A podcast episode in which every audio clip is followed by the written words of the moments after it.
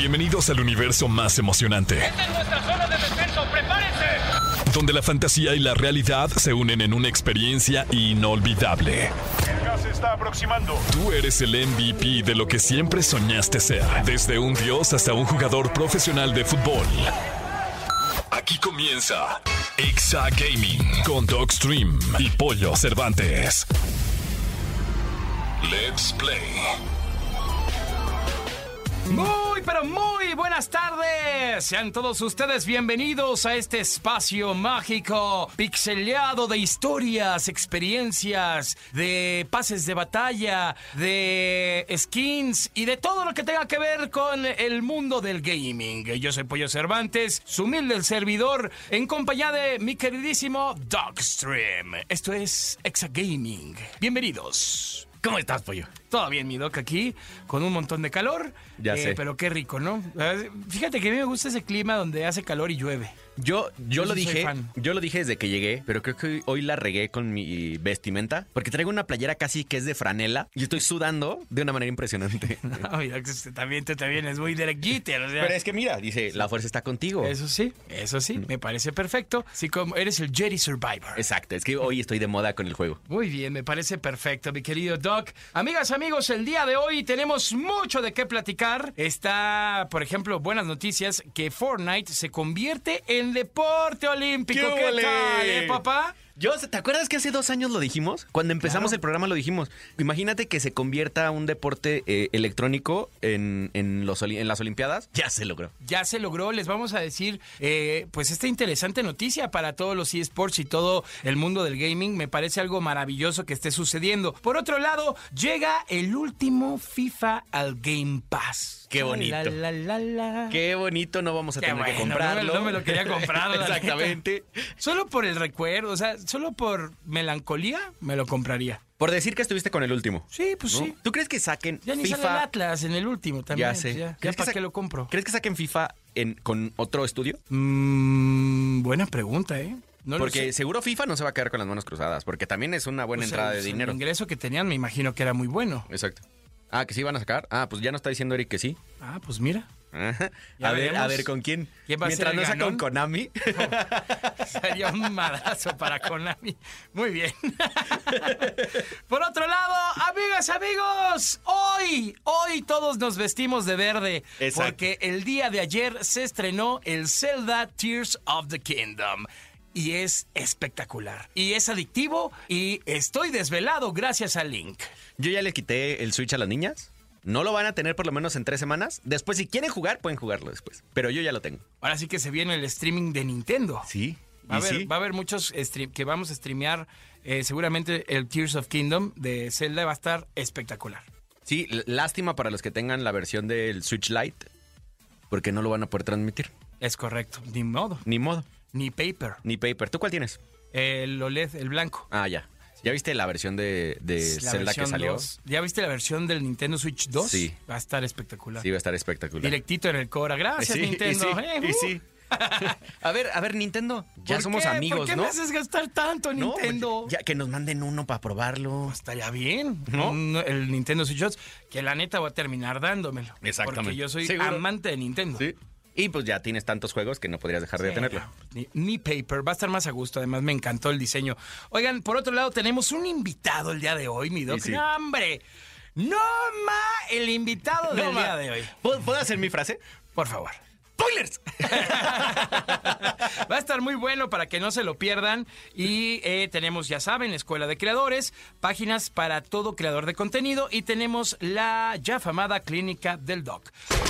Estás escuchando el podcast de Exa Gaming. Vamos a arrancar con las noticias del día de hoy. Y Fortnite se convierte en deporte olímpico. Eso está maravilloso porque Epic Games y el Comité Olímpico Internacional, el COI, llegaron a un acuerdo en el que determinan que este videojuego, Fortnite, se va a convertir ya en un deporte olímpico. Este que es un- uno de los populares, uno de los más populares Battle Royales que hay, se une a la alineación de deportes electrónicos de la primer semana deportiva de eSports que se va a realizar a partir del 22 de junio, mi doc. Ya habíamos hablado aquí de que ya habían deportes, que teníamos béisbol, que, que había ajedrez, que había ciclismo, que habían muchos. Fortnite es uno más ahora, ¿no? Y, y entra con, la, con el comité de tiro. Claro. Entonces, la verdad es que yo lo decía, y tú, eh, si, hay gente que no lo sabe, que no me sigue en redes sociales, yo soy una persona que, practica tiro deportivo. Por lo menos voy dos veces al mes a, tirar con, armas reales, con rifles y con pistolas. La verdad es que todos los, los instructores siempre me dicen, oye, ¿cuánto tiempo tienes eh, disparando yo? Mira, si contamos Call of Duty 1,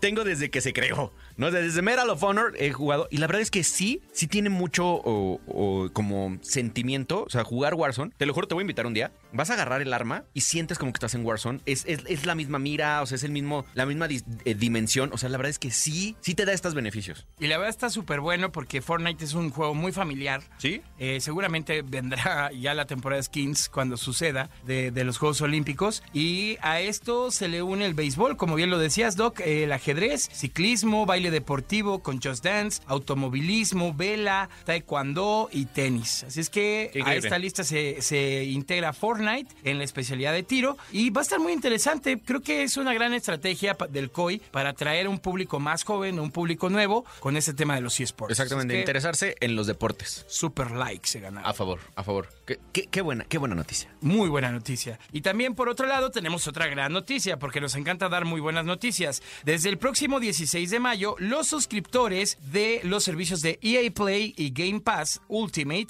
van a poder jugar gratis el FIFA 23. Esta que ya es la última entrega de FIFA, eh, pues ya llega de manera gratuita para los que son suscriptores. Y es una gran ventaja. La verdad es que si pues ya está más en el tema melancólico si te lo compras o si lo adquieres en Game Pass o en EA Play. La verdad es que yo creo que sí es un juego que todos vamos a tener descargados y más ahora que ya esté en el, en el Game Pass. ¿Sabes qué? He, he sido muy feliz, pues yo lo dije la semana pasada que, que tengo el EA Play Pro, el EA Play Pro. La verdad es que está increíble y me gustaría, y aquí se los dejo si nos está escuchando alguien de EA, que también metan el, el nuevo Fórmula 1, porque viene con unos gráficos que seguramente lo diremos aquí, hiperrealistas, que parece que estás viendo la carrera. Está increíble, entonces creo que EA lo está haciendo muy bien con sus pases, con su pase de batalla. La verdad bien es con que su. Game Pass, perdóname. Sí, vale la pena invertir, ¿eh? de verdad, créanme, es un gran catálogo. Así como el de el Game Pass, también vale la pena invertir en el de PlayStation, que está pasadísimo. Sí. Son dos grandes ventajas, donde te ahorras un varo, te ahorras una lana por, por en lugar de comprar los juegos que son bastante caros, pues inviértele en el Game Pass y te va Sí. a dar muchísimos beneficios. O en, el, o en la suscripción de PlayStation también vale la pena. Y ahora me voy a adelantar yo, porque sé que te tiene feliz. Estoy flipando. Yo voy a decir el título y sé que vas a hablar tú porque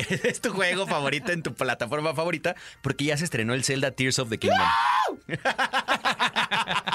Sí, la verdad es que sí. Ya se estrenó, se estrenó el día de ayer The Legend of Zelda Tears of the Kingdom. Y eh, pues nada, la verdad es que esta exclusiva de Nintendo Switch la veníamos esperando todos los fanáticos de, de Zelda desde hace mucho tiempo. Desde el trailer eh, viene como un- una ola de, de pues ver qué pasaba, cómo mejoraba el juego, mundo abierto, son los mismos productores Sí. que Breath of the Wild. Entonces viene, viene espectacular, la jugabilidad es maravillosa. Eh, ya lo jugué y tiene esta ventaja de poder armar cosas, tiene la ventaja de, de hacer de serte más hábil de cierta manera en el juego y pues qué les digo de la historia. La verdad es que una de las mejores historias que hacen que se han creado en los videojuegos es la saga de Zelda sin lugar a dudas. Y ya que hablamos de dos juegos, ¿qué te parece si la, si, si la encuesta del día de hoy es de Zelda? Uy, ay, feliz, ¿qué les digo? ¿Por qué no hacemos esta encuesta en el Twitter de Exagaming Oficial y en el Instagram de Exagaming Oficial? Vamos a preguntar, ¿cuál es tu juego favorito de Zelda? De toda la saga que ha habido, ¿cuál es el que más te ha gustado Bueno, a ti? Solo cuatro. Sí, bueno. ¿no? Porque han Sí, habido- no, sí, sí, sí. Pues mira, vamos a escoger los más picositos. Exacto. ¿no? Eh, que es el Ocarina of Time, el Breath of the Wild, A Link to the Past y el Majora's Mask. Híjole, yo te voy a decir que el mío es Ocarina of Time. Yo también, O sea, sin lugar a dudas. y, y porque me pega en el Cora, como, el, como el, el- la película de Mario, me acuerdo de cuando pasaba. to- yo jugaba Ocarina of Time, me paraba a las 4 de la mañana. Para de 4 a 6 de la mañana que mi mamá nos despertaba para irnos a la escuela, yo pudiera jugar porque no me dejaban jugar otra hora. Yo la verdad, el, el Ocarina of Time es, es mi favorito porque fue... Yo, o sea, ya, ya tenía yo acercamientos con Zelda, ya había jugado Zelda desde hace mucho tiempo, pero esta entrega es muy especial porque fue el leveleo ya más grande, eh, o, o, pues no sé, de- del juego. Entonces, ya en este mundo nuevo me encantó y me enamoré más. O sea, de ahí, a partir de el Ocarina of Time, me enamoré perdidamente de la saga. Qué increíble. La verdad es que muy buena. Ahí está la, la encuesta. Vayan a las redes sociales de Exagaming Oficial. Síganos y aparte contesten la encuesta. Es correcto. Estás escuchando el podcast de Exa Gaming. Y como bien lo decía, eh, tenemos el gusto, el honor y el placer de estar sentados junto a uno de los creadores de contenido más admirables que tiene este país. Pero porque no le ha vayas a decir, roto impresionante. No, no, no. Lo que voy a decir es, no mal invitado, no, no mal invitado que tenemos el día de hoy. Quiero pedir un aplauso para Javier Ibarreche. Muchas gracias. He de decirle primero que nada, querido Doc, que ese creo que es el spoilers más preciso que he escuchado que me han. Sí, sí, sí. Es correcto. Lo practicaste antes de esto, ¿verdad? Exacto, O sea, sí, sí, exacto. sí. Es que aparte lo usamos en mi familia, te lo juro. O sea, Buenísimo. en mi casa ya no vemos serie que no hayas recomendado tú. Eso lo lamento porque no he visto todas. O sea, sí, aventúrense, con las pero- que tienes, con eso no, no, no acabo. Bien. Pero es que al final, eh, mi querido Javier, te has convertido en la máxima referencia para todos los usuarios. De, a ver, no sé qué ver en Netflix, no sé qué ver en alguna otra plataforma, no sé qué ver, qué serie ver, qué peli ver. Y lo primero que hace uno es va al TikTok del señor Javier Ibarreche y ve qué onda. Esa es la referencia hoy en día. A ver, yo quiero ver la de Transformers y, y ni siquiera tuvo que decir nada. Su TikTok, te lo juro. No he dicho nada de la película. Ajá, tu TikTok es bajando las escaleras. Y dije, güey, la necesito ver. Así Sí. la necesito No, ver. esa fue la de Guardianes Esa de la fue la Galaxia. de Guardianes de la Galaxia. Espera, perdóname, perdóname. Guardianes de la Galaxia. Pero la de Transformers es en la que voy a estar yo presente. Ah, en claro, esa claro, perdóname, o por sea, eso la traigo en la cabeza. Pero tampoco dije nada de la película todavía Exacto. porque pues no puedo decir nada, ningún spoiler justamente. Exacto. Pero, pero sí, la de Guardianes de la Galaxia, eso eh, fue como una formulita que me di cuenta que me funcionó cuando fui a ver la de Spider-Man. Que Ok. saliendito de la película me grabé una reacción rápida, igual bajando las escaleras. Y ya, y puse texto y la gente, o sea, en cosa de nada el video viralizó porque todo el mundo andaba muy pendiente de, pero ¿qué tal está la película? ¿Vale la pena o no? Y con Marvel en particular, que yo sé que tengo como este público ya pendiente de qué va a pasar con estas pelis, dije, lo grabo luego, luego. Me acuerdo que estaba un pobre güey que quería que le ayudara grabando un video, yo como, sí, espérame tantito, y estaba yo editando, y tuve este güey así, al lado, cinco minutos esperando como de, sí, ya podemos, y yo, espérate, video, así, lo subí en ese momento y ya. Qué bueno. ¿Qué cañón lo que significa hoy TikTok para la vida? Sí. que alguien que era un maestro, que sí era estando pero, que sí tenías un canal de YouTube, de repente te vuelves la referencia, como bien lo dijo Pollo, del cine y la industria de la televisión en México. Sí, pues eso eh, creció bastante más rápido y bastante más eh, grande. That's what she said, de lo que pensé. Este. Porque yo empecé por, por ocio un poquito, ¿no? O sea, como que el primer video que subí tenía que ver con estoy aburrido, se me antojó subir un algo, tenía la película a la mano, ya está.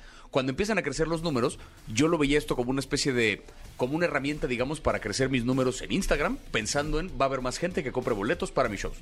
Esa era como la única meta. O sea, durante todo el rato que yo estuve trabajando redes sociales previo a eso, y no es que las trabajara yo con mucha, eh, como con mucha pasión y con mucha como eh, constancia, pero el, el rato que yo trabajaba mis redes era pensando en quiero crecer mis números para que haya más gente dispuesta a comprar un boleto para cuando yo anuncie un show. Punto.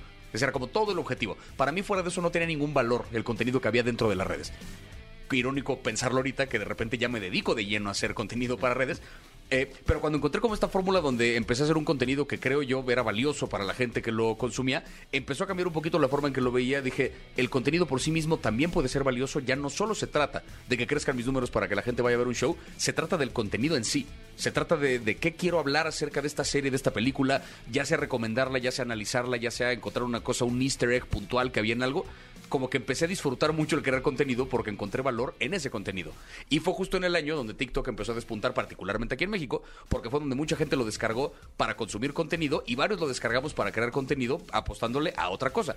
Salen canales de historia, canales que hablan de matemáticas, canales que hablan de, de cocina desde un lugar propositivo, o sea, había ya como una diversidad que no solamente eran bailecitos y ya, que es lo que mucha gente creía que era TikTok. No, ahorita tú te puedes meter, o sea, hay, hay, hay toda una rama de biología en TikTok. Tú puedes aprender datos de animales de Australia en TikTok porque ahí están. Y hay un güey que sabe de eso y hace contenido al respecto. O sea, se convirtió como un poquito en una, como en una nueva forma de televisión. Pensando que hace 30 años la tele era la cosa en la que tú cambiabas de canal a canal sin realmente saber qué te tocaba después. Eso es TikTok. Con la diferencia de que es contenido más breve, lo puedes guardar y puedes verlo las veces que quieras, pero es lo mismo. Literal. Y partiendo de ese objetivo que tenías de vender boletos, pues hoy por hoy ya tienes sold out en el Teatro Metropolitan, que eso es de, de felicitarse, mi querido Javier. gracias, gracias. Seguro va a ser un, un tremendo espectáculo el que vamos a ver eh, el próximo 29 de junio. Y, y, pues bueno, qué padre haber logrado ya eh, este, este gran sueño, porque los sueños se trabajan. Sí. Y, y sabemos que tú llevas trabajando durísimo desde hace mucho, cumpliendo cada vez cada sueño, como irte a los premios Oscar. Sí. Este, y ahora este sold out que es maravilloso, ¿no? Solitas esas dos cosas este año son ya eh, unos checkpoints que tengo en mi vida que son... no- no, ¿a qué hora llegué acá? Es, es- muy difícil pensar de verdad haciendo cuentas que ho- hoy, hoy que estamos grabando esto, hoy hace dos años yo todavía era maestro. Ya estaba creando contenido, ya tenía más o menos una plataforma que crecía, pero seguía yo dando clases en línea, seguía yo trabajando en una cosa completamente diferente. Jamás pasó por mi cabeza que menos de dos años después iba yo a estar en la alfombra roja de los Óscares o que iba a estar llenando un teatro Metropolitan, que yo hace tres años fui a ver a Louis C.K. cuando vino a México a ese mismo a ese mismo teatro he ido a ver varias bandas que admiro apenas hace un par de meses me invitó una banda de Guadalajara que me encanta que se llama La Garfield que eh, nos hicimos compas por Instagram una vez que los etiqueté en historia y como que cotorreamos y más de una vez me invitaron a su concierto nomás para cotorrear porque saben que soy muy fan y que neta me gusta mucho lo que hacen y cuando tuvieron ellos show en el Metropolitan, aparté la fecha desde meses antes, me invitaron al concierto, me invitaron a janguear con ellos como backstage y demás, y, al- y par de semanas antes me dijeron, ¿te rifas a presentar el concierto? Entonces escribí por ahí un par de chistes en torno al nombre de la Garfield y qué sé yo, y desde fuera del escenario, en completa penumbra, leía yo como esta, esta descripción, digamos, que traía de la historia de la banda, eh, frente a un público enloquecido que nada más yo decía Garfield y ¡ay! gritaban y... O sea que es un teatro que de verdad, o sea, la emoción de la banda con ese teatro lleno es apabullante. Y yo estaba atrás del escenario con ellos y jangueando, presenté su concierto, después ya me bajé a verlo, fue un conciertazo. Y me acuerdo que terminando regresamos a la parte de atrás a Camerinos y vi el escenario vacío y yo pensé, un día. Pero yo le tiraba, te hablo de a lo mejor el próximo año, en un, y de repente un par de meses después, Vámonos. no solamente se me armó, sino que ya lo llené en cosa de par de semanas. Entonces, o sea, de emocionado es poco lo que te puedo decir. Ah, me imagino. Sí, sí, sí. También lo que me llama la atención es que a raíz de, ahora que, que escuchamos esta historia, sí te da curiosidad saber un poco de qué va el show. O sea, sabemos que es un, un show de stand-up, stand-up, sí. pero como si no te todo el mundo quedas lo con sabe, el- ¿eh? porque Ah, hace poquito fui en eh, hace un par de semanas que estuve en España en los premios Platino. Ajá. Por ahí pues había varios medios de México entrevistando a la gente que pasó en la alfombra y yo por ahí pasé por la alfombra y este y una amiga que aparte ya nos hemos visto un par de veces en, en eventos, eh, pues aprovechó que yo venía y me entrevista y cuando sube el clip a Instagram pone Javier Ibarreche, cantante. Y pues, tu show en el Metropolitan y yo como de señora creo que no entendió usted de qué clase de show se trata, o sea no pero sí es un show de stand-up, efectivamente. Eh, es, es un poco el... eh, la gente que ya me ha visto en, en vivo seguramente eh, ya habrá visto parte de este material. De hecho, por ahí en redes ya circulan algunos videos donde ya grabé una versión preliminar de este mismo material. O sea, chistes que tengo que ya existen en diferentes videos, en participaciones que he tenido de cosas en YouTube. Ya existen algunos de los chistes que digo en este show. Son chistes que después como que retrabajé y reformulé y les agregué cosas para propósito del show que llevo el último año haciendo. Además de otro material que no se ha grabado jamás y que salvo la gente que me ha visto en vivo las veces que lo he presentado, la gente que va a ver ese show ese día no tiene idea de qué le espera. Entonces un poco es un show de stand-up en el que es una colección de chistes, digamos, que he escrito desde que empecé a hacer comedia. Tengo por ahí un chiste que fue de los primeros que escribí hace cinco años y cacho cuando por primera vez tomé un taller de stand-up. Chistes que escribí hace unos tres años cuando ya era maestro y hablaba de otras cosas. Chistes que escribí durante la pandemia hablando de mi experiencia como maestro durante las clases en línea. Eh, chistes que escribí hace apenas un par de meses que ya tienen algo que ver un poquito con las películas, con el mundo del cine, con, con de repente burlarme de ciertos personajes. Ya eh, conforme ha pasado el tiempo, de tanto que consumo series y películas, de manera inevitable la forma en la que escribo material va ligada al rollo del cine. Claro. Porque pues ya pienso en términos de películas, pienso en términos de series, entonces tratando de pensar en un referente chistoso para un chiste, siempre aterrizo en algo de una serie.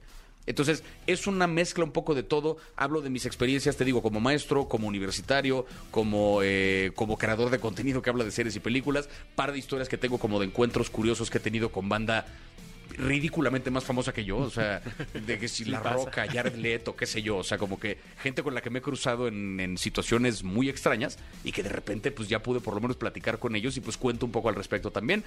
Ahora sí que quiero guardar un poco las sorpresas, digamos, para el show, pero básicamente es un recorrido por ciertos momentos de mi vida en forma de chiste.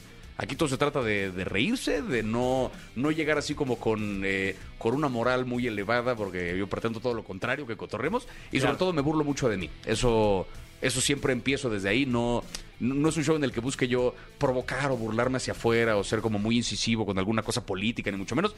Yo me burlo de mí. Yo hablo de mí, desde mi experiencia. No soy quien para decirle a nadie qué hacer con su vida. Yo me burlo hacia acá. Claro. Es que sabes que está increíble. Yo creo que eh, el, el gimmick o el gag que traes de protección, que es la comedia, ha hecho que también tu canal sea increíble en, en cine, porque no eres un crítico de cine.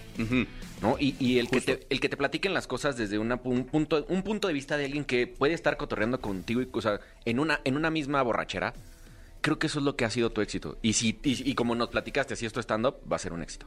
Justo, sí, sí, sí, es, es, es el mismo tono. La gente eh, cuando ven mis videos y dicen como de, ay, que editó el video para que suene más rápido. Y luego me escuchan en el escenario y es como de, ah, no. Es- Esa es la velocidad con la que habla, sí. Así habla. Eh, entonces, o sea, se dan cuenta que soy la misma persona detrás de una cámara que frente a una cámara que en un escenario que fuera del escenario.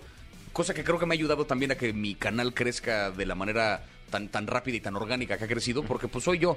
No estoy poniendo un personaje, no estoy tratando de ser otra cosa, soy yo. Como siempre he hablado de las películas, con tantita menos pena, pero soy yo. Es que eh, está cañón. He, he visto muchos canales a partir de que, digo, siempre, siempre se pone de moda y empiezan a salir Claro, más canales, sí, sí, ¿no? sí. Y qué bueno porque es parte de. Yo creo que es una, es una forma de, de los que han salido a hacer lo mismo que tú, de decir, güey, Javi lo está haciendo increíble. Y yo también puedo y tengo una visión diferente Exacto. y tendrán opiniones diferentes y habrá gente que los siga a ellos y, o sea, eso, el, el pastel es gigantesco. Enorme. Hay para absolutamente todo mundo. O sea, que haya más competencia, que haya más gente hablando de películas, quiere decir que hay más gente viendo películas. Eso es todo lo que yo quería.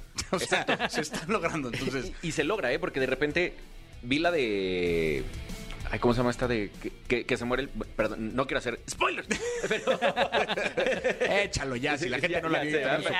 Perdón, me parece que acaba de pasar en la última temporada, pero que la que se muere el papá y se quedan con la empresa gigante. Se me fue el nombre. Succession? Succession. Succession. La vi gracias a ti. sí. O sea, la primera temporada me costó tanto trabajo verla, pero como tú le habías echado tantas flores, me obligué a verla. Y después, creo que la 2, la 3 y la 4, o sea, hasta donde va hoy, la vi en tres días. Es que sí.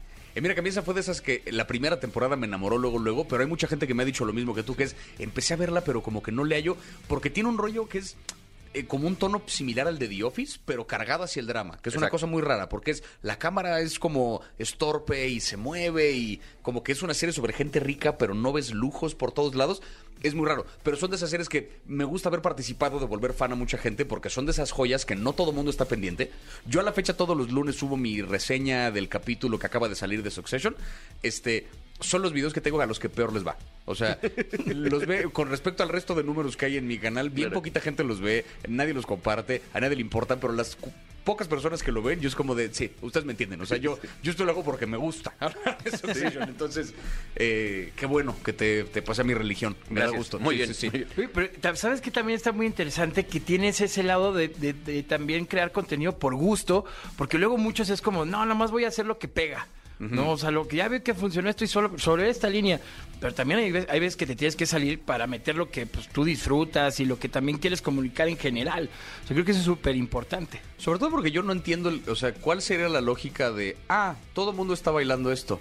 Supongo que tengo que. No, nadie tiene que bailar absolutamente nada. O sea, puedes hablar de otra cosa. Puedes no bailar, puedes hablar de algo más. O sea, no, entiendo esta obligación de sumarse forzosamente al tren.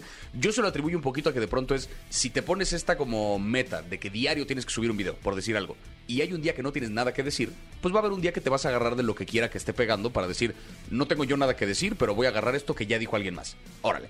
Se vale, para propósito de tener como contenido ahí. Pero si todo el tiempo estás haciendo eso, pues realmente no eres un creador de contenido.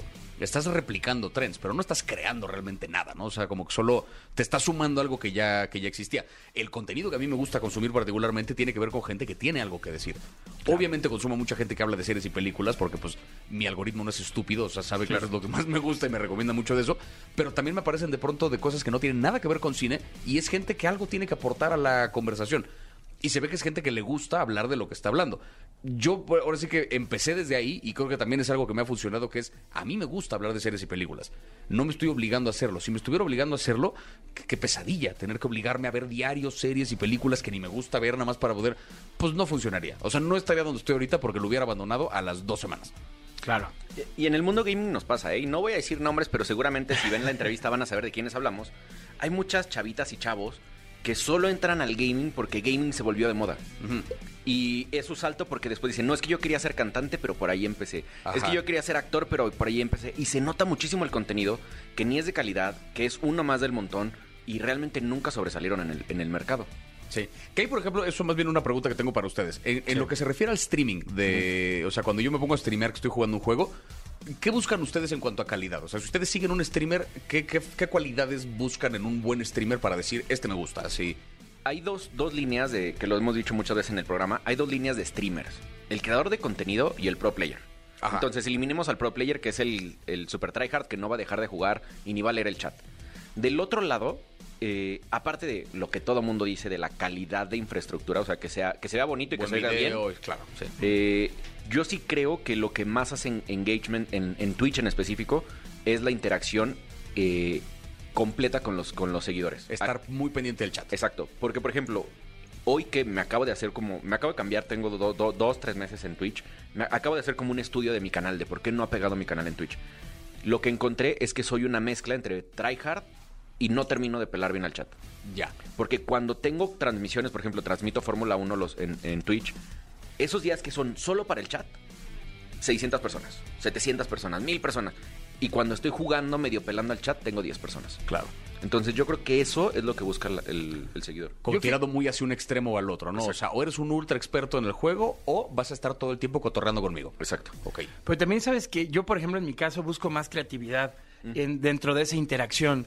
¿No? Sí, un sí, poco que también no, no se trate de nada más ver a un cuate jugando y platicando, porque también dices, ah, pues órale, este, sino que más bien ve- busco gente que tenga alguna dinámica, que involucre al chat, o sea, que te, que te haga parte de su, de su entretenimiento, en este caso del streaming, ¿no? Por ejemplo, a mí me gusta mucho lo que están haciendo los españoles, en este caso Digref, Ibai, eh, Auron, todos ellos, porque juegan con un fin común de una manera colectiva que te divierte y te integra. Ya. Entonces, eso es lo que para mí llama mucho la atención y ha generado un crecimiento de fortalecer eh, más allá el streaming eh, de entretenimiento de solo jugar y chatear a, ok, me voy a juntar con mis amigos y mientras jugamos vamos a hacer esta competencia y le vamos a regalar algo al chat para que el chat se involucre. Claro. ¿no? Entonces, eso a mí es lo que más me llama la atención del streaming. Que está chistoso pensar que el...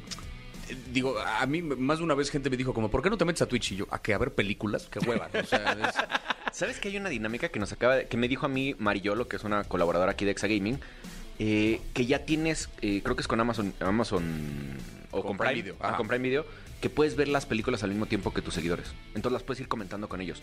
Es, es como una dinámica raro porque aparece en su Prime.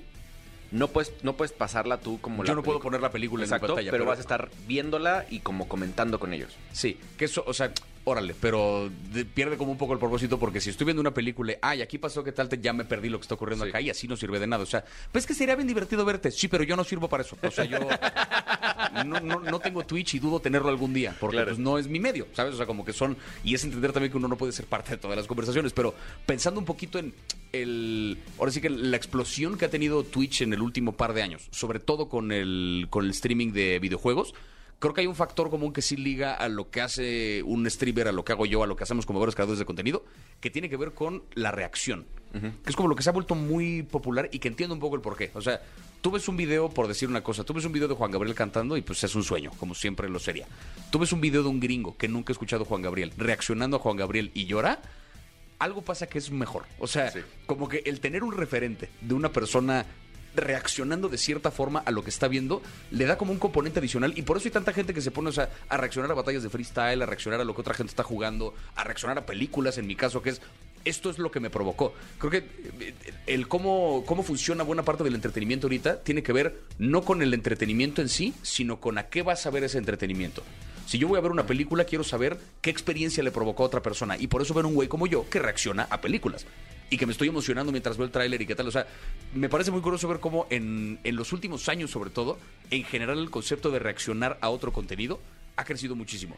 Y no lo demerito para nada, porque al contrario, o sea, creo que se- ten- ser un güey que reacciona profesionalmente a cosas no tiene su Y es chiste. complicado, Tiene sí. su chiste, sí, sí, sí, Pero me parece muy curioso que eso, como que es, es como el, el- el núcleo, digamos, de lo que hay de mucho contenido ahorita en las redes en general. Pero sabes que, que yo sí te encuentro lugar en Twitch. Muy cañón.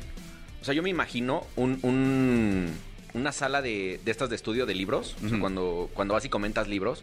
Yo sí te vería perfecto en una sala de just chatting con N cantidad de personas platicando acerca de una película, de un tráiler, de lo que viene, de lo que puede ser, desde tu punto de vista leyendo el chat. No tienes que estar reaccionando a nada, simplemente conviviendo con tus seguidores y creo que le darías todo. Puede ser. La cosa es que cada minuto que paso ahí es un minuto que no estoy viendo una película. O que no estás haciendo un video. Esa es la cosa que luego, luego la gente no toma en cuenta. que es un, ¿Por qué no has visto esto? Porque el día tiene 24 horas. O sea, no, no puedo ver todo. ¿Y, y las ves en 1.5?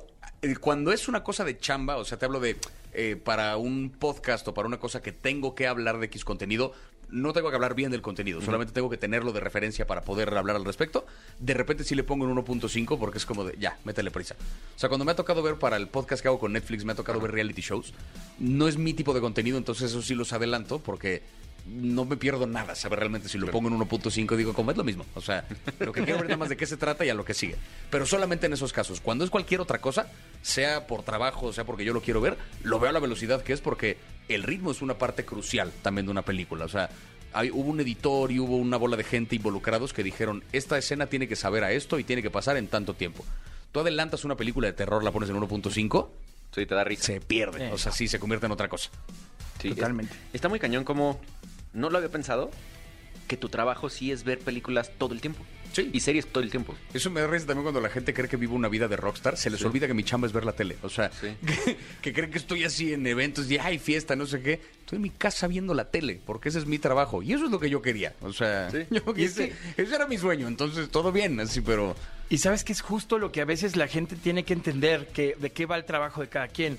¿no? En el caso de Javi, pues ver películas y series, en tu caso, jugar videojuegos. Todo el día. En mi caso es escuchar música todo el día para programar la estación de radio. Sí. Entonces, literal, me la paso escuchando todo el tiempo música, música, y a veces escucho la misma canción veintitantas veces al día o treinta y tantas veces al día, pero es porque yo le estoy buscando entregar a alguien música de calidad para que escuche la estación y para que me paguen.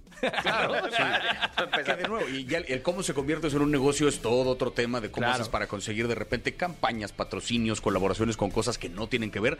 Es como todo otro rubro. Pero sí, o sea, mi trabajo es estar al día con lo más que pueda de series y de películas.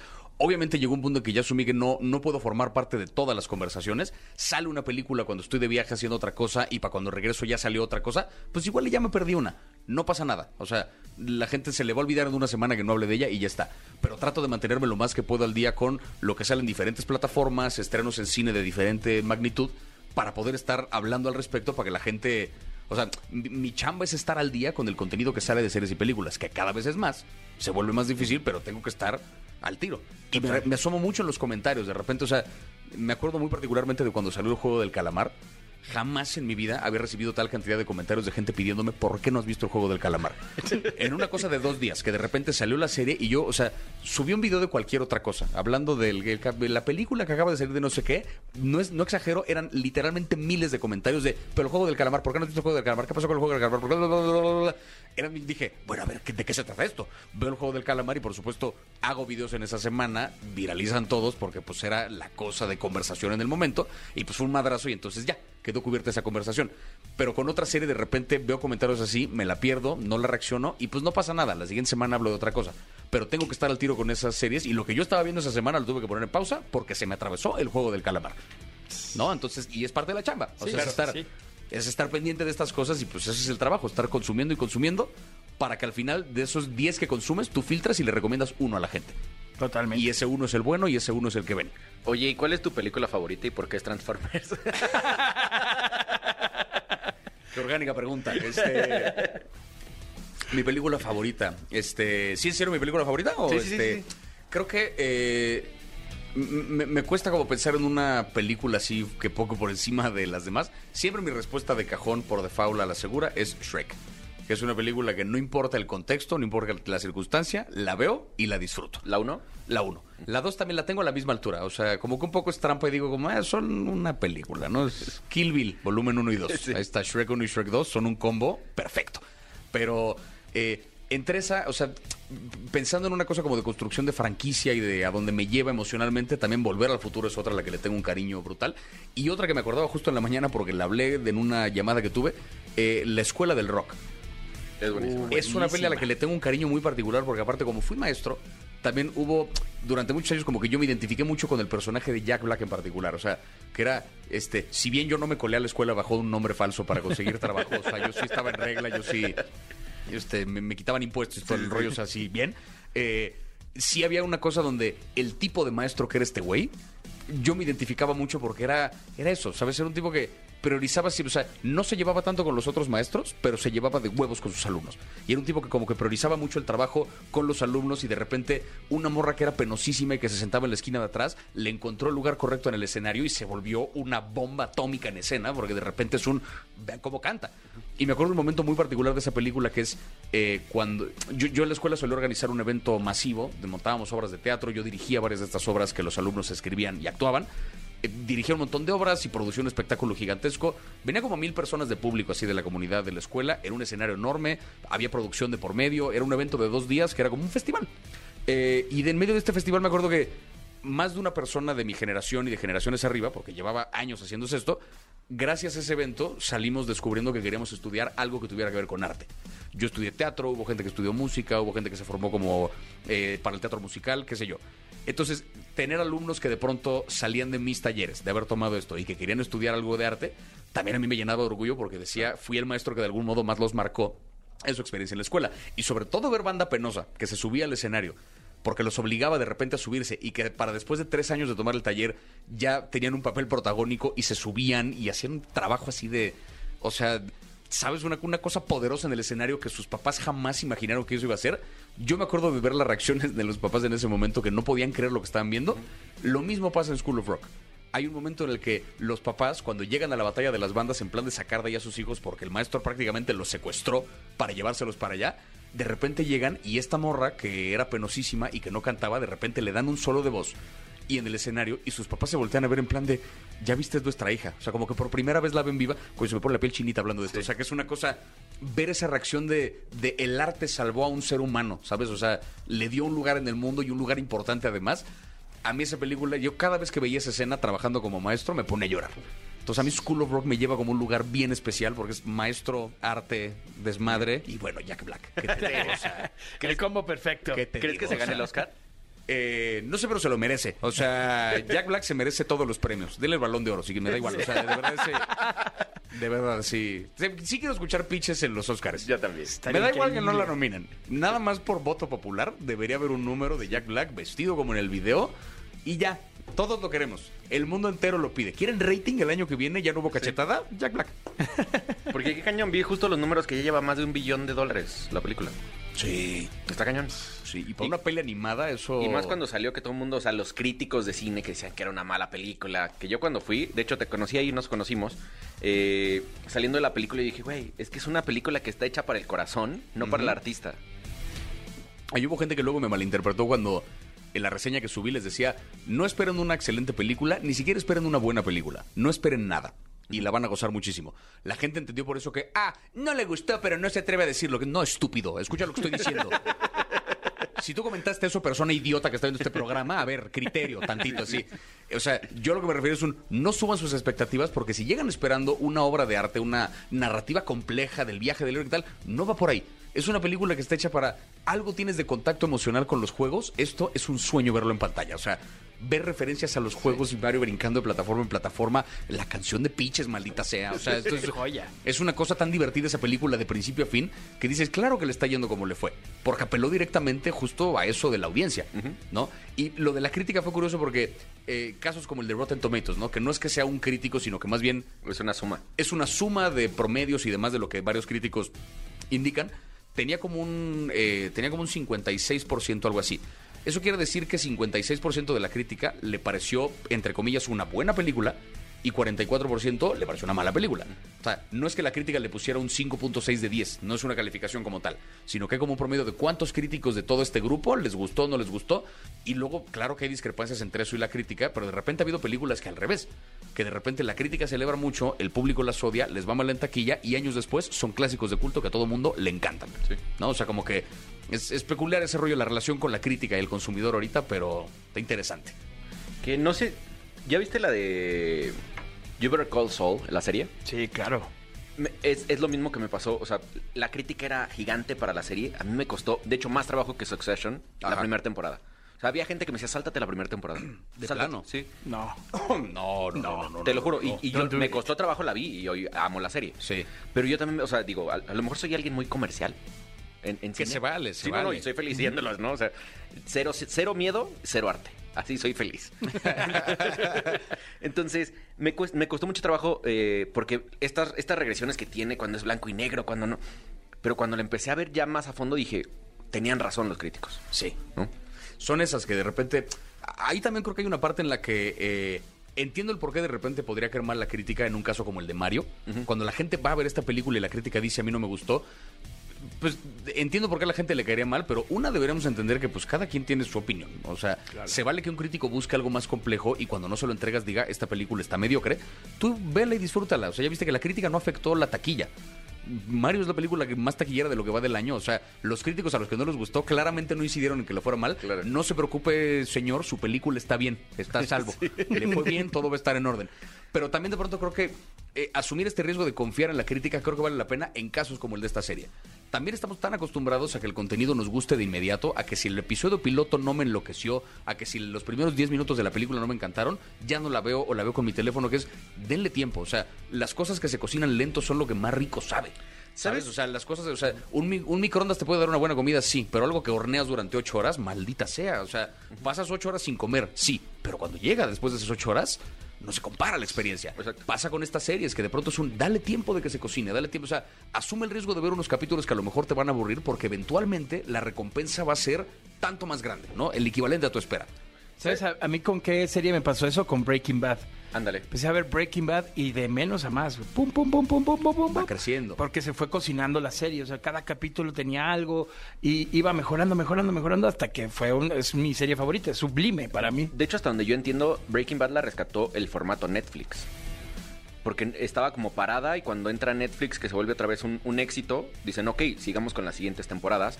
No como tal, o sea, porque esa serie es de AMC directamente. Más bien, Netflix la compró luego, luego para tenerla en su plataforma. Pero la serie empezó a salir en 2008. O sea, justo. Eh, de hecho, creo que hasta arrancó tarde por el rollo de la huelga de guionistas de entonces. Pero para cuando arrancó ya se había resuelto la bronca. Y la primera temporada fue cortita. Pero son como 7, 8 capítulos, algo así. Después de eso, la serie como que empezó a crecer. Y hacia la tercera, cuarta temporada fue que se volvió fenómeno mundial. Y para cuando salió la quinta, que dividieron en dos partes, ya era una cosa gigantesca. Pero en ese momento, las primeras temporadas estaban en Netflix, pero la última temporada estaba saliendo en la tele. O sea, yo incluso recuerdo que 2013, que fue cuando salió la quinta temporada, yo terminé de ver la serie en watchbreakingbad.com, una madre así. O sea, era- porque en Netflix no estaba todavía yo como de, no, no, no, espérate, me voy a ya, esperar, No claro". me voy a esperar aquí un año y medio a que regrese la temporada, no. Entonces, eh, a Breaking Bad sí le fue particularmente bien desde antes. Lo que pasó más bien fue que Netflix eh, como que se asocia directamente con ellos y cuando sale Better Call Saul se hace una colaboración con Netflix donde va saliendo a la par en AMC y al día siguiente trepaban el capítulo a Netflix para que ya estuviera luego luego en la en la plataforma. Y así estuvo, esta última estuvo saliendo. Curiosamente, de hecho, en Estados Unidos no llegó a Netflix sino hasta hace como un mes. En Estados Unidos salía en la tele, en AMC, Ajá. y en México y en el resto del mundo salía en Netflix al día siguiente de que salió el capítulo. Por eso sale los martes en la madrugada. Sí. Entonces yo alguna vez, un, un capítulo que me agarró, estaba yo en Los Ángeles en un viaje de algo. Este, me metí a Netflix a ver Better Call Saul. No estaba. Tuve que usar un VPN para conectarme a México. Cuando en la vida, ¿Cuándo ibas a pensar que iba a cuando en la vida ibas a estar en Estados Unidos conectado a tu servidor mexicano para poder usar así. Pero, pues sí. Qué loco. Pero sí ha habido series que les afectó porque el lenguaje de una serie es muy diferente previo al streaming que durante. Ya en el streaming no hay cortes comerciales, tu capítulo puede durar media hora, como 50 minutos, y no hay bronca, o sea, puedes tener una temporada campechaneada, no tienes que pensar en los bloques de cortes comerciales para que tenga que haber un cliffhanger al final de... El lenguaje es bien diferente, entonces las series ya se escriben diferente desde entonces, pero Breaking Bad todavía se escribió pensando en cortes y demás. ¿Y tú estás a favor o en contra de las series que salen todavía una vez por semana? Depende de la serie. O sea, ¿sí crees que, sí crees que te, te mantenga? Sí, sí, sí, sí. Yo creo que depende de la serie porque casos, por ejemplo, como eh, House of the Dragon, que estuvo saliendo el año pasado y que fue el fenómeno televisivo del año, si hubiera salido de golpe, no hubiera sido la misma experiencia. Parte de lo rico con esa, como era una telenovela, o sea, francamente era la madrastra, ¿sabes? Era así. literal. Este, como era una telenovela, el que saliera un capítulo y pasáramos una semana discutiendo el, ay, yo creo que va a venir esto y teorías y no sé qué, fue lo que pasó con la serie de Luis Miguel cuando salió en Netflix, lo mismo. Sí, justo, O sea, le- el mame que hay de semana a semana hablando al respecto es parte de la experiencia. Hay series, en cambio, que creo que un capítulo solito no te da lo suficiente como para que haya tanta conversación, vale la pena soltarla de jalón. Y ha habido series de pronto de HBO que sueltan un capítulo por semana que digo, no, o sea, la serie de Barry, por ejemplo, que es este asesino, esto es un sicario que se vuelve actor.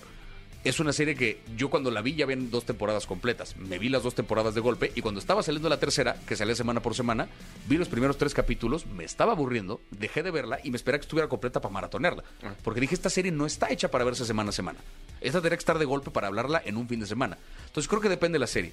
Entonces, que, que todas las series, o sea, HBO todo lo saca semana a semana, Netflix todo lo saca de golpe. Creo que es un error. Creo que tendrían las dos que revisar cuál conviene para qué formato. Hay series que son de golpe, series que son semanales. Depende completamente de cada una. Me aventé la de Tulsa King, que si no la has visto te la recomiendo. A la de Stallone, sí, La de no. Stallone. Sí, sí, sí. Y, pero me pasó lo mismo, o sea, me gustó mucho viendo la junta. Ujú. O sea, por- porque espe- yo estaba esperando también el de... Y la estaba viendo yo en, en Popcorn Time, porque Ajá. no está en México. Entonces la vi como dos meses antes de que saliera en México. Y sí fue de, güey, mejor me espero. O sea, Sí. Mejor me espero porque sí necesito continuidad. Eso, porque yo esa serie también me la vi así de que me aventaba dos, tres capítulos de golpe y al día siguiente otros tantos y la acabé en una semana. Sí. Pero es una serie que si hubiera tenido que esperar cada semana para ver un capítulo, la hubiera abandonado bien rápido. Sí. Porque no te dan tanto. Creo que depende completamente de cada. O sea, eh, sigue todavía el lenguaje del streaming entendiéndose. O sea, como que sigue todavía descubriendo cuál es el modo correcto de operar. Siguen experimentando, siguen fallando. Pues ahora sí que ah, pues, está muy verde todavía. ¿Sabes? Es una industria que no lleva, que 10 años. O sea, siendo Sí, grande, una industria claro. así mundial no lleva ni 10 años. Sí, está cañón. Oye, mi querido Javier, y bueno, ya eh, mencionando estos checkpoints que se lograron, el que tema de los premios Oscar, el premio, el tema de- del Metropolitan con este sold out, Sí. ¿cuál es el siguiente checkpoint para Javier Ibarreche? Pues tengo como varias cosas que, que me gustaría eventualmente, eh, o sea, como lograr. Pensando como en esos dos rubros, que tiene que ver con el cine y con la comedia. En lo que se refiere a comedia, tengo ganas de, ahora sí que posterior a este show, con un show nuevo, con un set completo de material original que responda ya más directamente a la vida que tengo ahorita. Porque les decía al principio que esto habla de cuando fui maestro y de la prepa y de nada, nada. Me gustaría un show, ahora sí que escrito sobre una misma línea narrativa. Un show que tuviera como tema, por decirte, las series de crimen, por decir una tontería. Un show que pudiera armar completo en torno a algo así. Con un show como ese me gustaría, uno, aventarme una gira más ambiciosa. O sea, girar no solamente por toda la República Mexicana, sino ya tocar Latinoamérica, irme también, o sea, como a algunos lugares de Europa, ver ahora sí que qué alcance puedo tener fuera. No meto a Estados Unidos porque la visa es un pedo. O sea, esa- no me quiero aventar todavía ese tiro, ese trámite, pero, pero nada, o sea, abarcar lo más que pudiera del mundo, digamos, para ver qué tan lejos puedo llevar mi material y hasta dónde llega el alcance que tengo de público. Eso por un lado, y terminar grabando un especial en un teatro más ambicioso todavía que el Metropolitan. No sé si aquí- Mira, no diga nada porque no quiero salar cosas, pero, pero pensar que si ya logré este checkpoint con la velocidad con la que se logró, no me parece descabellado pensar que dentro de un año, un par de años, ya tendría yo como las bases para poder decir si me aviento un show de esta magnitud y si se va a llenar. Eso en cuanto a la comedia. Ahora sí que público más grande, show más grande, lo que quiero es hacer reír a la mayor gente que pueda. O sea, si puedo ir a otro país a llegar a hacer reír a la banda, ganamos. Y en lo que se refiere a las películas, ahora sí que lo de los Oscars efectivamente fue un maldito sueño, sobre todo por la respuesta que hubo en el país, que yo no vi venir, o sea, que dije, pues estarán mis seguidores viendo, pero Te la robaste, amigo. maldita Sí, sea, o sea, era- o sea, estaban así, eran número dos en tendencias porque el número uno eran los Oscars, o sea, solo no le gané a la premiación. Eso fue muy raro, o sea, fue una sensación que dije... Te la pero- robaste, te lo juro, te pero la ¿por robaste. qué? Entonces, pensando justo en ese tipo de ceremonias, obviamente me gustaría me gustaría seguir regresando a los Óscares y la idea sería eventualmente poder estar en esa alfombra del otro lado de, de la reja, ¿no? O sea, ser una de las personas que pasan a que eh, Primero a ver si me entrevistan, porque seguramente la primera vez que pase sería muy ignorado, pero ya eventualmente, este, o sea, ser una persona a la que busquen entrevistar en la alfombra, ver la ceremonia desde dentro del teatro y la meta que tengo así como ya más lejana que me encantaría algún día, me encantaría presentar un premio. o sea, me encantaría algún día ser una de las personas que le entregan su Oscar a, en- inserte nombre acá, este, el que sea. Increíble. Luis C.K. alguna vez presentó mejor documental corto y se robó el show. O sea, fue, se aventó una rutina de dos minutos fantástica sobre esa categoría. Poder hacer eso, o sea, poder cotorrearme en la categoría así de mejor edición, mezcla de sonido, de whatever, hacer un chiste al respecto y entregarle un premio a alguien que no conozco, eso. Pues mira, sería- Tenoch y Salma ya fueron. Entonces, Ya, ya sí, está la puerta ya, abierta. Está la puerta abierta. Salma, y- Salma no nos hizo caso en la alfombra. Y, y ya No compartes, pasar. ya compartes créditos en una película, amigo. Ya comparto créditos con Pete Davidson. Eh, ya sí compartimos el mismo personaje.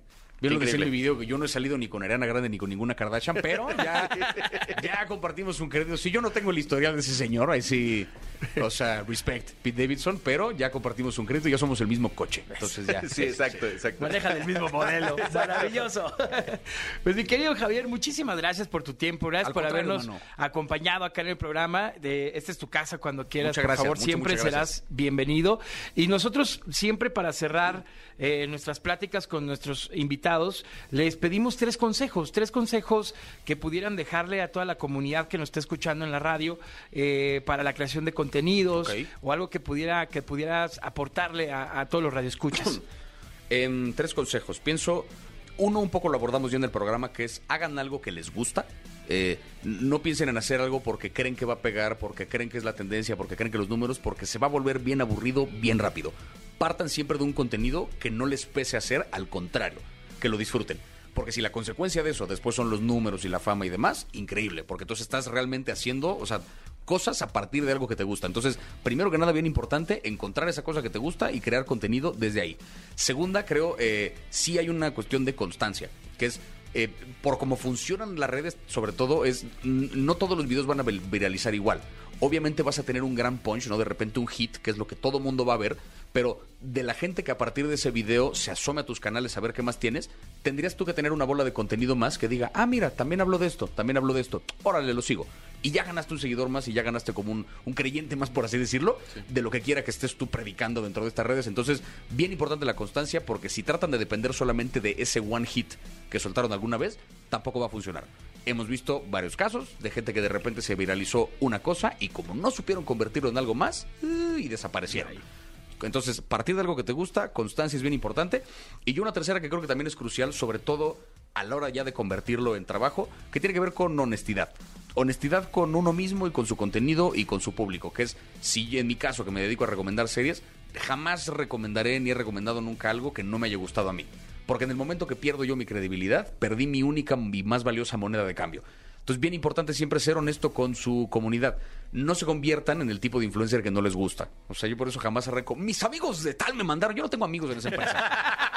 Esto claramente fue patrocinado. Si yo no tengo amigos en, este, la marca de whatever, o sea, yo, evidentemente esto fue patrocinado, decirlo directamente. Eh, eh, ahora sí que tienen un compromiso sobre todo con la gente que lo sigue, no con la marca, no con quien les paga, no con nadie. Su compromiso es con la banda que lo sigue. Mientras tengan esas tres cosas claras, en la medida en que sean constantes, honestos y se diviertan, con algo de suerte de por medio, porque no podemos negar que la hay, el contenido puede despegar y ya tienen un esquema que solito se alimenta y funciona y es fantástico. Maravilloso. Pues mira, hasta yo me voy y ya me voy a quitar el mis amigos. Por favor. No, ojo, hay gente a la que le sale orgánicamente y fantástico. A mí me da un cringe decir mis amigos de tal porque digo es que ni conozco, ni me sé el nombre del que me mandó esta madre. O sea, no. que va a ser mi amigo, así. Buenísimo. Pues ahí está. Muchas gracias, mi querido Javier, por estar con nosotros. Al contrario, les agradezco la invitación, en verdad. Sabrosa conversación, ¿eh? Les Sabrosa y rica Sí, sí, sí. conversación. Estás escuchando el podcast de Exa Gaming. Toma asiento y pon atención.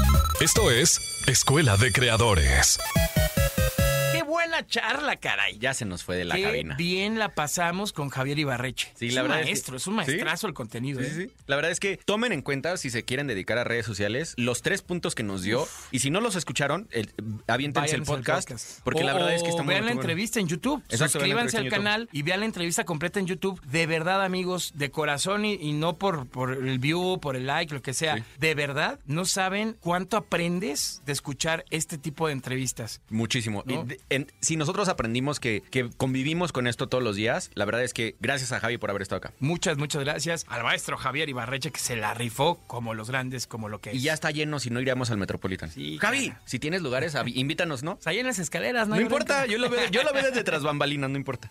Me parece muy bien. Vámonos a la escuela de creadores. Vamos a platicarles de páginas para todo creador de contenido. Ya saben que pues constantemente hemos eh, tocado mucho este tema, ¿no? El tema de los streams, de cómo crecer, de cómo configurar, de qué es lo mejor hacer, ¿no? Entonces vamos a darles estas páginas para que ustedes sigan o mejorando su contenido o empezar a crear su contenido, ¿no? Porque no todo es chat GPT. Exactamente. Y, y yo sí he visto muchos errores y que lo quería decir aquí, qué bueno que tenemos este gran micrófono. Hay mucha gente que está basando todo su contenido en ChatGPT. Es un error, porque ya los algoritmos ya se están educando para entender cuando viene un contenido de ChatGPT. Porque acuérdense que las redes sociales quieren todo orgánico y quieren que todo mundo creemos ¿no? O sea, no, correcto. no que una computadora te diga qué hacer y solo te grabes y ya lo subas, ¿no? Copy-paste, ¿no? Exacto, entonces métele un poquito de coco. Como aquella prepa en el Encarta, ¿no? Exacto, exacto, exacto, exacto.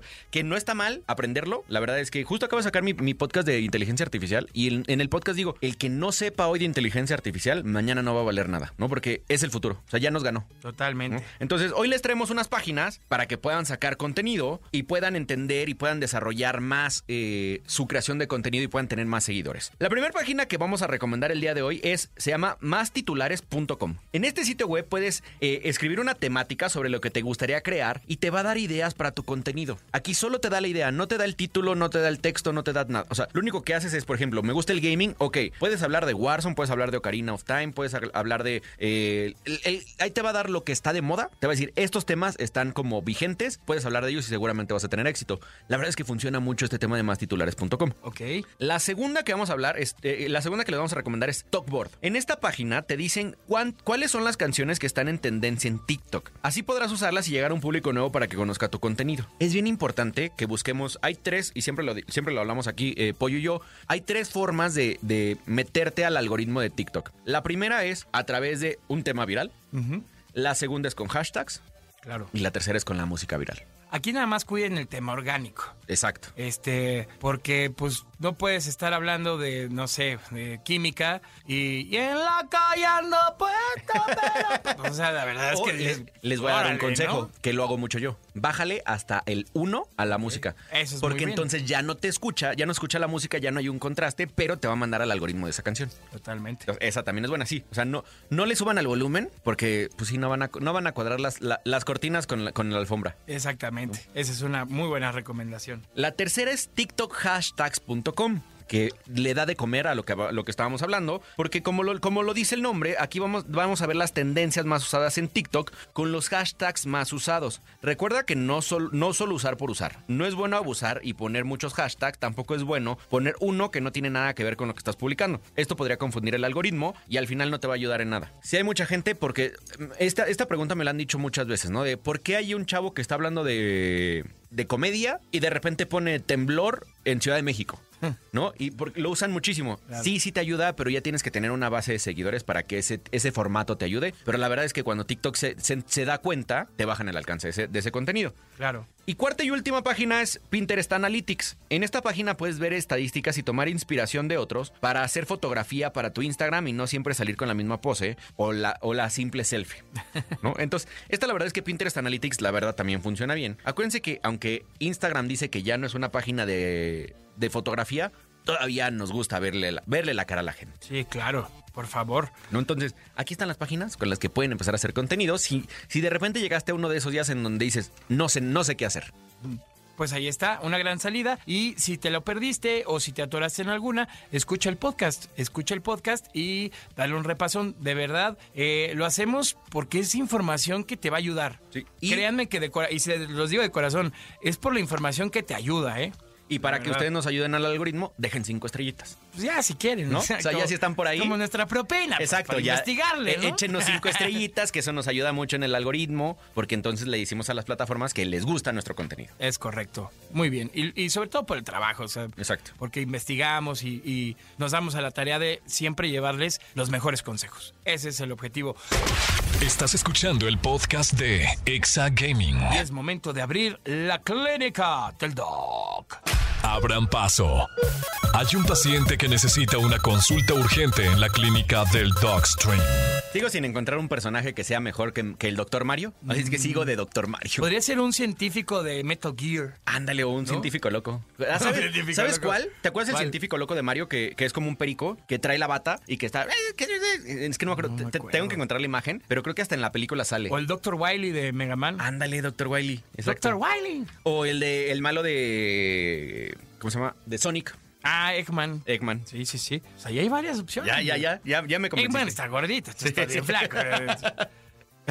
Bueno, recuerden mandar sus dudas a cualquiera de las redes de Exagaming oficial con el hashtag Exagaming para que nosotros podamos resolverlas y pues ya saben, para que estemos siempre en contacto, interactuando, mi querida comunidad de Exagaming. Oye, ¿tenemos paciente? Tenemos paciente y ella es Alejandra Carreño, que le mandamos un saludo y un becerro. Un beso Es que en la imaginé nuca. al animalito. En su casa llegando. Sí, ah, te lo mandan aquí. El doc, el doc, el pollo te lo mandan. Pero bueno, Ale dice, Doki Pollo, quiero empezar a crear contenido, pero no tengo mucho presupuesto. ¿Me recomiendan comprarme una GoPro para grabar vlogs? Saludos desde la GAM. Saludos a la heroica GAM. Mira, te voy a contestar fácil y rápido, Alejandra Carreño. Nos estás escribiendo desde un celular. Que no sea pretexto que no tienes presupuesto, porque tienes cámara en el celular. Y desde ahí puedes empezar. Es correcto. Sí, pero si una GoPro te va a ayudar. Ajá, o sea, si tu, si tu rollo es tener una cámara, sí te sirve. Yo blogueo, bueno, he blogueado con la GoPro, no me acuerdo si es la 8, es la que tiene ya la pantallita Ajá. para que te veas de frente. Esa está buenísima. Esa Es- vale la pena. Es que justo eso iba a decir. Creo que es la 8, no sé si es la 8 o la De- 9. creo que del 8 para adelante ya tienen Ajá. pantallita. ajá. Pero a eso iba. Una GoPro 8, 9 o 10 te va a salir en 6, 7 mil pesos. Sí. Y con eso no le voy a hacer, no le voy a hacer eh, comercial y porque aparte me patrocina la otra marca, pero hay unas Canon, que es la T3, que debe estar como entre 3 mil y 4 mil pesos. Y esa es mejor para grabar vlogs que una, que una GoPro porque se- también tienen pantallita que se voltean. También depende del contenido. Está bien si ya es de... Sí, exacto, porque no tenemos sea- como más, más... No sabemos más para qué lo quiere, ¿no? Así es, mi Ale. O sea, si ya vas a hacer contenido más de pues, extremo, de, de que te la vas a llevar a, a la alberca, al mar, este, Sí, la vas a andar más funciona, como de viaje, pues la GoPro te va a jalar. Si lo ves un poco más este de, de ciudad, de, ¿no? Pues ahí sí, pues la, la Canon te puede servir. Sí, o sea, ha- hay muchas opciones. La verdad es que yo siempre recomiendo buscar en, en Facebook, Facebook Marketplace. Siempre hay muy buenas opciones. Alguien que ya no quiere algo que no lo necesita o que está cambiando y que necesita vender sus cosas y que es tu oportunidad para hacerte algo mejor. Yo he hecho dos compras en Marketplace y todas buenísimas, ¿eh? Sí. Me compré una lap, un Alienware, de la que uso para streamear. La compré en Marketplace sin bronca y un monitor y sin bronca. Yo mi primer cámara, también una laptop, he comprado muchas tarjetas de video. La verdad es que lo uso bastante. Yo creo Pero que también me han estafado. Sí, también, es que también ahí aguas. hay. Sí. Exacto. O sea, se- sean bien cuidadosos con, con dónde, cómo y con quién. Y no compren skins de Fortnite. si no, no les va como a mí. Pero bueno. Oigan, bueno, tenemos al siguiente paciente que es Alan Quintanilla. Mi querido Alan, te mandamos saludos y un gran abrazo. Y mi querido Alan dice, Doki Pollo, en Electra vi una consola tipo Switch que se llama Player Ion X20 Pro. Me la recomiendan para cuando salgo de viaje. Saludos. A ver, justo nos adelantamos a la tarea porque vimos tu pregunta, porque nos, no- lo que queríamos entender es qué consola era. Y Pollo salió con una excelente noticia. Ojo, lo vi en TikTok. Ajá, no sabemos si sea, no sé sea si sea cierto. cierto. Ajá. Este, pero yo vi un TikTok de que en Electra había Nintendo Switch, debe de ser la Lite, por 1900 pesos. Eso decía el TikTok. De allá que sea cierto, habría que ir a Electra a comprobar. Exacto, búscalo entonces si encuentras esa versión porque cuesta 500 pesos más y puedes tener un Switch original. Porque el que tú dices es un jue es, es una consola, ¿te acuerdas pollo las que tenían en nuestras épocas que eran la copia de los, de Como los tipo Game Boy? emula- emulador. Ajá, pues es como un emulador, este trae 14 mil juegos. Pero seguramente entre los 14 mil juegos son eh, 13.900 idénticos y solo hay 100 juegos reales, que es lo que pasaba en este juego de 99 juegos en uno. ¿Te acuerdas que existían estas consolitas también de mano? Y lo que pasaba es que era la viborita en nivel 1, la viborita en nivel 2, la viborita en nivel 3. La viborita con un cuadrado más chiquito. Entonces, terminan siendo juegos que te van a aburrir. Yo buscaría igual. Si no está en Electra, busca en Marketplace. A lo mejor encuentras una buena Switch de alguien que ya no la quiere. Totalmente. De verdad usen Marketplace, nada más asegúrense bien Sí. de, de, pues, hablar con la persona que te ¿Sabes yo qué hago cuando es de tecnología? Yo le pido videos. O sea, por ejemplo, si mañana vamos a, a- a- a hacer la compra en una plaza, le pido, oye, el nada más lo único que te voy a pedir es que en la mañana nos conectemos en una ya sea videollamada o me mandes videos en donde se vea qué es la fecha de hoy funcionando el equipo. Y lo que hago yo es, no me importa que me la marquen con un plumón, que yo vea dónde está la marca. Entonces, eso voy a buscar yo para que sea el mismo equipo que me, que me, que me eh, enseñaron y que sí funcione. Exactamente. Miren, no, no crean luego todo lo que pasa en, En redes sociales. en- no, en, en TikTok, porque estoy en la tienda de digital de Electra y no veo, ¿eh? O sea, no. O no sea, a lo mejor y fue un- un- una venta express que tuvieron en alguna sucursal, Pudiera ¿no? ser, ¿eh? Sí, no. Está eh, accesorio. No, mira, está la, la Switch Lite está en 3.599 pesos. Pues tampoco está tan mal, ¿eh? no está tan mal. La verdad es que está accesible. ¿Sabes qué voy a hacer? Porque para transmitir no puedo con la Lite. Voy a comprarme la Lite y se la voy a cambiar a mis hijas. Ándale. Para tenerla normal yo y poderla usar con el dock y transmitir y que ellas tengan el- la Lite. Y ya les vas a quitar sus Joy-Cons, Gandaya. Pues de todas maneras se los tengo que arreglar yo. Muy bien. Pues ahí está mi querido Alan Quintanilla. Si quieres jugar un catálogo de muchos juegos, pues sí, date No para viajar. Date la Player Ion X20 Pro. Vale la pena. 14 mil juegos en uno. Sí, no, creo que te vas a divertir un montón, un hermano.